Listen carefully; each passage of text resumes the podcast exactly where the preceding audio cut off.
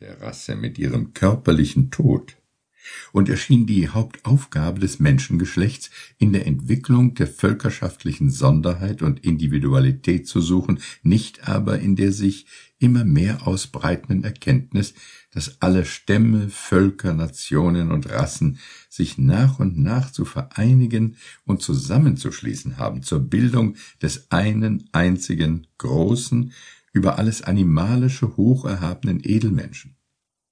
Erst dann, wenn die Menschheit sich von innen heraus, also aus sich selbst heraus, zu dieser harmonischen, von Gott gewollten Persönlichkeit geboren hat, wird die Schöpfung des wirklichen Menschen vollendet sein und das Paradies sich uns, den bisher Sterblichen, von neuem öffnen. Der Brief aus Amerika war höchstwahrscheinlich im fernen Westen zur Post gegeben worden, aber wo, das war an dem ungeöffneten Kuvert nicht zu erkennen, denn beide Seiten desselben zeigten so viele Stempel und mit der Hand geschriebene Ortsnamen, dass alles unleserlich geworden war. Nur die Adresse hatte wohl infolge ihrer echt indianischen Kürze ihre ursprüngliche Deutlichkeit behalten. Sie bestand nur aus drei Wörtern und lautete Mai, also M-A-Y, Radebeul, Germany.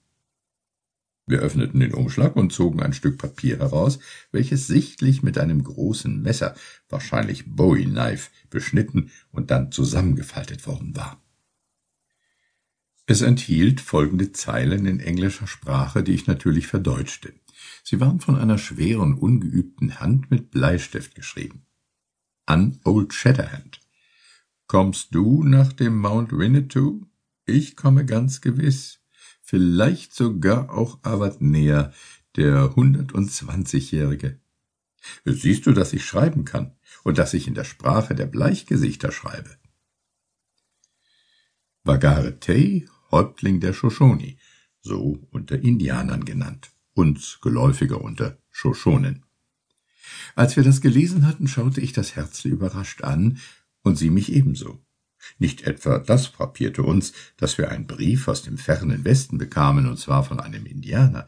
Das geschieht sehr oft, aber dass dieser Brief von dem Häuptling der Schlangenindianer kam, der mir noch nie geschrieben hatte, das verwunderte mich.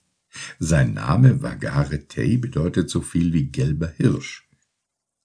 Ich bitte über ihn in meinem Band Weihnachten nachzulesen. Damals, also vor nun über dreißig Jahren, war er noch jung und ziemlich unerfahren, aber ein guter, ehrlicher Mensch und ein treuer, zuverlässiger Freund meines Winnetou und mir. Sein Vater, Abadnia, war über achtzig Jahre alt, ein Ehrenmann durch und durch und hatte den großen Einfluss, den er besaß, stets nur zu unseren Gunsten in Anwendung gebracht.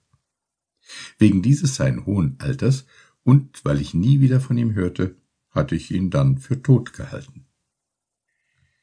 Nun aber ersah ich aus dem Brief, dass er noch lebte und sich in guter körperlicher und geistiger Verfassung befand.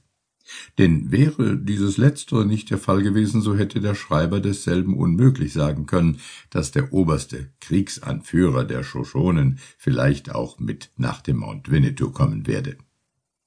Zwar hatte ich nicht die geringste Ahnung davon, wo dieser Berg lag, ich wusste nur, dass die Apachen sich mit den ihnen befreundeten anderen Stämmen dahin einigen wollten, irgendeinen nach seiner Lage, seinen Eigenschaften und seiner Wichtigkeit ausgezeichneten Berg nach dem Namen ihres geliebtesten Häuptlings zu nennen.